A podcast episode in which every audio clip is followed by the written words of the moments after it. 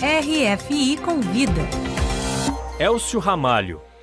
A expansão da doutrina espírita no Brasil, aqui na Europa, no mundo e o papel da religião no atual cenário político brasileiro são alguns dos temas da nossa entrevista de hoje com o médium e conferencista Divaldo Pereira Franco. Muito obrigado, é um grande prazer recebê-lo aqui na Rádio França Internacional, Divaldo Pereira. O prazer é recíproco. Divaldo, você está aqui é, na Europa né, é, para uma série de conferências, palestras e participou é, do segundo congresso realizado em Menton, aqui no sul da França, intitulado Medicina, Ciência, Filosofia e Religião. Qual o futuro com o movimento espírita? Gostaria de começar essa entrevista, Divaldo, com o senhor comentando justamente como tem sido observada essa relação e essa evolução do espiritismo com a ciência, com a filosofia e também, obviamente, com a religião. O segundo Congresso Espírita em Menton ofereceu resultados especiais. Porque além de nós termos uma equipe médica muito bem preparada, recebemos a visita de algumas autoridades religiosas da Igreja Católica dedicada ao exorcismo, nós tivemos a presença de um bispo, dois monsenhores, que participaram ativamente. Inclusive, emitiram seus conceitos a respeito da imortalidade da alma e também da reencarnação. Na atualidade, o Espiritismo conquista milhões de vidas, porque é uma ciência muito peculiar. Normalmente, a ciência parte de uma ideia na busca de um fato. O Espiritismo fez ao contrário. Primeiro surgiu o fato e depois a sua explicação aqui na França, por volta de 1855, em uma terça-feira, na residência da senhora Pleine Maison, o professor Rivaio foi examinar as chamadas tables tournantes. E a partir daí, uma curiosidade, se percebeu que a imortalidade da alma era um fato.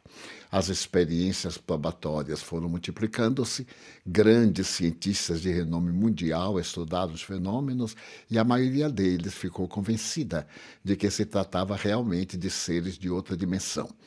A princípio houve muita dificuldade. Nietzsche costumava dizer que toda ideia nova enfrenta três obstáculos. No começo, uma negação.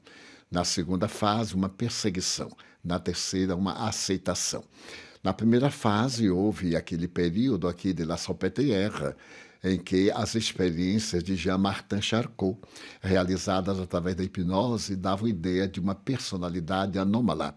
E foi confundido o fenômeno com transtornos esquizofrênicos, epilépticos, histéricos. Mas, graças a Charles Rocher, prêmio Nobel de Fisiologia, essa ideia foi afastada. E quando ele escreveu o livro Metapsichique Man, demonstrou que os fatos são paranormais. E a partir daí, a doutrina apresentada por Allan Kardec, que é o pseudônimo da Hippolyte Leon Denisard Rivaio, ganhou o mundo.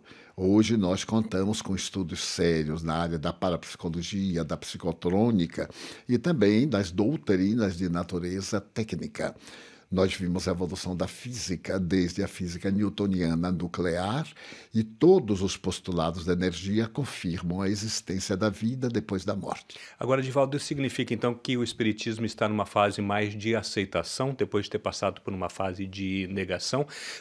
Como o senhor mesmo lembrou, nasceu aqui na França, mas se desenvolveu principalmente no Brasil.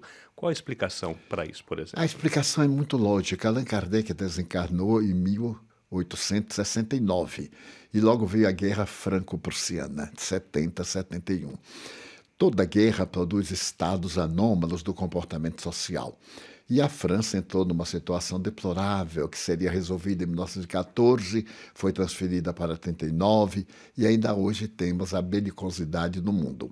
Nesse período, a propaganda da doutrina espírita sofreu muitas dificuldades e mesmo desinteresse, mas ficaram núcleos espíritas como a União Espírita Française e atualmente se expande na França como no mundo com grande facilidade.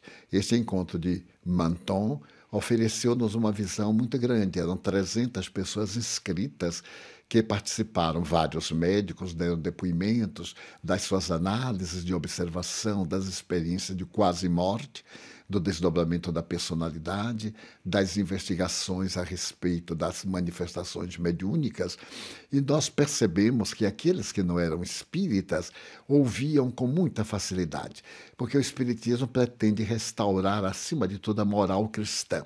Nós vivemos um momento de contubérnio. Observamos uma evolução tecnológica ímpar, mas não correspondente à evolução moral ainda matamos por um pedaço de pão, ainda nos degladiamos por uma coisa insignificante. O Espiritismo traz uma filosofia para explicar quem somos, de onde viemos, para onde vamos, por que sofremos, baseada na reencarnação. A reencarnação não é um postulado espírita. Allan Kardec utilizou porque era a única prova de que há uma causa que precede aos efeitos danosos que nos surpreendem. Mas de tudo isso se retirou a ética do Evangelho de Jesus. A humanidade necessita de uma ética. Qual a ética melhor? Se analisarmos os postulados de Sócrates, por exemplo, no autoconhecimento, nós vamos ver que isso já não é mais religioso, é terapêutico. A pessoa que se auto-ilumina, que se auto-encontra, consegue a paz. Mas o fascinante em Jesus foi a sua proposta de amor. A humanidade, no momento em que descobre o amor, transforma-se. Em uma análise antropológica, nós verificamos que os instintos sempre predominaram nas criaturas humanas de sua herança animal. Mas veio um momento em que surgiram as primeiras emoções. E a primeira emoção do Pithecanthropus erectus foi o medo. Depois foi a ira. O amor é uma emoção nova. Nós ainda temos o amor da libido, o amor do interesse, mas também temos o amor da renúncia, quando nós vemos aqui é, as obras meritórias de uma Joana d'Arc, que dá sua vida para salvar a França no período de Carlos IX, Vicente de Paula e milhares de apóstolos do bem, e outros anônimos no mundo inteiro, nós vemos que o amor é a alma da vida e é a ética que nos compete viver neste momento de tantas lutas e de paixões que não levam a nada. E no caso aqui da Europa, Divaldo Franco, o senhor comentou então é, desse congresso espírita que reuniu 300 pessoas é, em Menton. Parece um número pequeno diante né, do número de pessoas que, é, que podem ser sensibilizadas em relação à doutrina espírita. No caso da França e da Europa, é, o movimento espírita vê realmente uma, uma expansão, um número maior de seguidores? Muito maior. Na Alemanha, por exemplo, hum. Pessoalmente, nós temos auditórios de 400 pessoas. Em Londres, ultrapassamos 600 pessoas. Na Espanha, nós temos mais de mil. Portugal, por causa da facilidade idiomática, nós temos duas mil pessoas numa conferência. E também nos países agora do leste europeu, a doutrina espírita está chegando depois das torturas do comunismo. E se nós examinarmos na Rússia, acabam de ser lançadas várias obras espíritas traduzidas ao russo, o livro dos médios, o livro dos espíritos, o evangelho. De forma que está havendo, neste momento, um boom da divulgação e da busca, porque a criatura percebeu que não basta o desenvolvimento intelectual, o movimento de natureza eh, tecnológica, é necessária a paz interior. Não adianta ter e não ser. Daí a este jogo de se buscar algo que preencha e que, sobretudo, destrua essa fatalidade da morte. Eu sempre digo em tom de humor: o Espiritismo matou a morte, porque trouxe de volta aqueles que já morreram. É, Divaldo, é, nós sabemos que o Brasil é o país, então, onde a doutrina espírita mais se expandiu. De acordo com dados do IBGE, os últimos disponíveis de 2010 são 3,8 milhões de pessoas que se dizem seguidores, mas esse número deve ser muito maior, porque muito há também maior. simpatizantes. Né? É e uh, nós estamos atravessando um período político muito turbulento no Brasil. A, o, o, qual tem sido o papel da religião nesse processo político? E a gente vê que uh, nessa disputa, principalmente para a presidência da República, a religião está sendo usada como instrumento para angariar votos. Como o senhor, como um, um espiritualista, uh, observa esse uso uso da religião nesse atual contexto político brasileiro, marcado por muito ódio contra candidatos e contra partidos políticos. Como fundamental a presença do religioso, porque a religião não impede a vida política. Normalmente se procura dissociar a política da religião. Claro, não se pode levar a política para o templo de qualquer natureza. Mas o cidadão, do ponto de vista filosófico, é eminentemente político. Isso faz parte do desenvolvimento sociológico da criatura. Nós, os espíritas, sempre preconizamos pelos candidatos pacíficos e pacificadores. Muitas vezes eles podem apresentar um programa de violência ante a violência, mas nós optamos sempre pelo candidato que tenha moralidade e dignidade. E, acima de tudo, que objetivo é a melhora da pátria. Nós temos vivido um momento muito doloroso. É como se de súbito despertássemos num pantanal. E esse pantanal vem sendo drenado, mas ainda os miasmas estão no ar. E muitos indivíduos estão vinculados a essas heranças anteriores por causa de interesses escusos. Felizmente, atingimos a maturidade da democracia, das eleições livres, mas os indivíduos não estão politizados. Não sabem compreender que nós podemos discrepar da ideia, mas não do indivíduo. Como dizia Voltaire, eu defendo até a morte o vosso direito de dizer o que pensa, embora eu não concorde. Dessa maneira, lá está um momento muito difícil que os espíritas estão procurando apaziguar, evitando as difamações, as calúnias.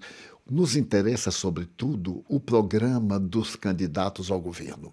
Qual é o seu programa? Se for um programa que projete o país e não o partido nem o indivíduo que busca fortuna por meios ilícitos, este é o candidato ideal.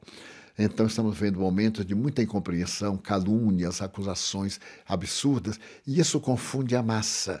Agora, está sendo utilizado principalmente é, discurso é, direcionado é, basicamente para um eleitorado evangélico, que é o eleitorado que, nos últimos anos, tem, é, inclusive, entrado é, na política por meio de candidatos, por meio de deputados, senadores.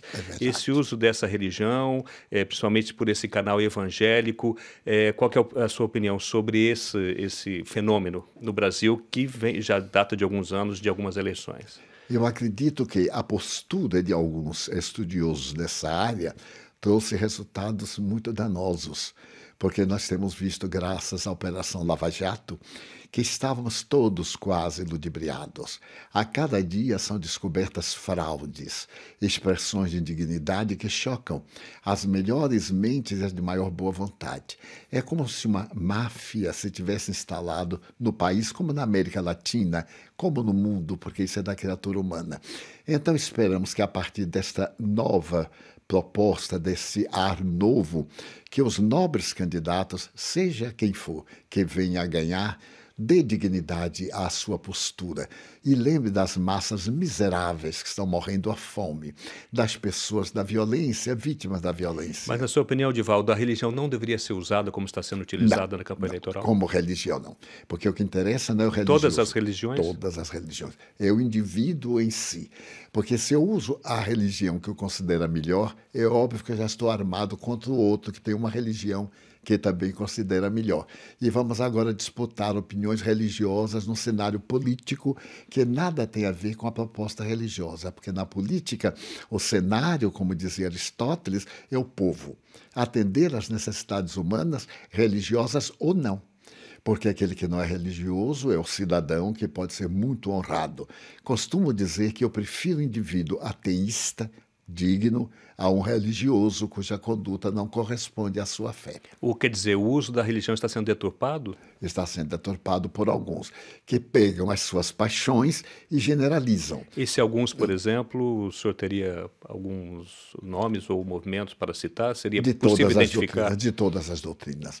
O indivíduo tem paixão pela doutrina A ou Z, e então se utiliza de nomes veneráveis para dizer que eles já haviam referido, ou nomes de pessoas dignas e trabalhadoras, ou se utilizam hoje das comunicações virtuais para adulterar informações na internet, demonstrando já uma fraude que não corresponde à verdade. Então isso é lamentável. O indivíduo religioso deve ser, como disse o Cristo, sim, sim, ele tem o seu candidato por causa da sua consciência, mas ele não deve obrigar os outros a pensarem como ele pensa. Ele estuda o programa e dá liberdade de consciência a cada um, porque o voto é livre. Então nós verificamos que não está sendo muito livre, está sendo quase que imposto sob ameaças. É, inclusive, eu vou até lembrar que um dos programas de governo, que é o do candidato que lidera as pesquisas, Jair Bolsonaro, Bolsonaro traz no título Brasil acima de tudo, Deus acima de todos. Esse tipo de argumento, ele, ele, ele é, deve ser usado no sentido de atrair os eleitores, no sentido de que muitos são sensíveis ao fato de que uh, um candidato, ao, ao manifestar sua fé, eh, seja um, um, argumento importante para a definição do voto do eleitor? Eu penso que o nobre candidato, ao falar isso, está convidando todos que abandonem as diferenças religiosas e pensem na base principal, que é a crença em Deus que todas as religiões programam. E ele, no caso, defenderá o direito de todos que tiverem uma religião ao culto livre e não a mordaça de qualquer natureza, a mordaça da imprensa, mordaça da religião, vigilância disso ou daquilo, como existem ameaças colocadas sempre a público através da imprensa. A gente sabe, Edivaldo Pereira Franco, que existe uma bancada chamada Bancada Evangélica no Congresso é, Nacional, ou seja, é, um, uma, uma religião que adotou uma postura ativa na política. Dentro do movimento espírita existe uma pressão para que a doutrina espírita também tenha uma atua, atua, atuação é, mais política, não, não, inclusive não. no a parlamento? A questão religiosa é no templo e na conduta social. O político, nós já tivemos políticos extraordinários, a começar com o doutor Bezerra de Menezes, a começar com o que dirigiu o Congresso várias vezes, que foi o doutor Nobre, e outros tantos que se destacaram pela sua postura ilibada de cidadão, que era espírita. Obrigado, Divaldo Pereira Franco, médium e conferencista do Movimento Espírita, pela entrevista ao RF Convida. Muito obrigado pela sua presença aqui na Rádio França Internacional. Agradecimentos.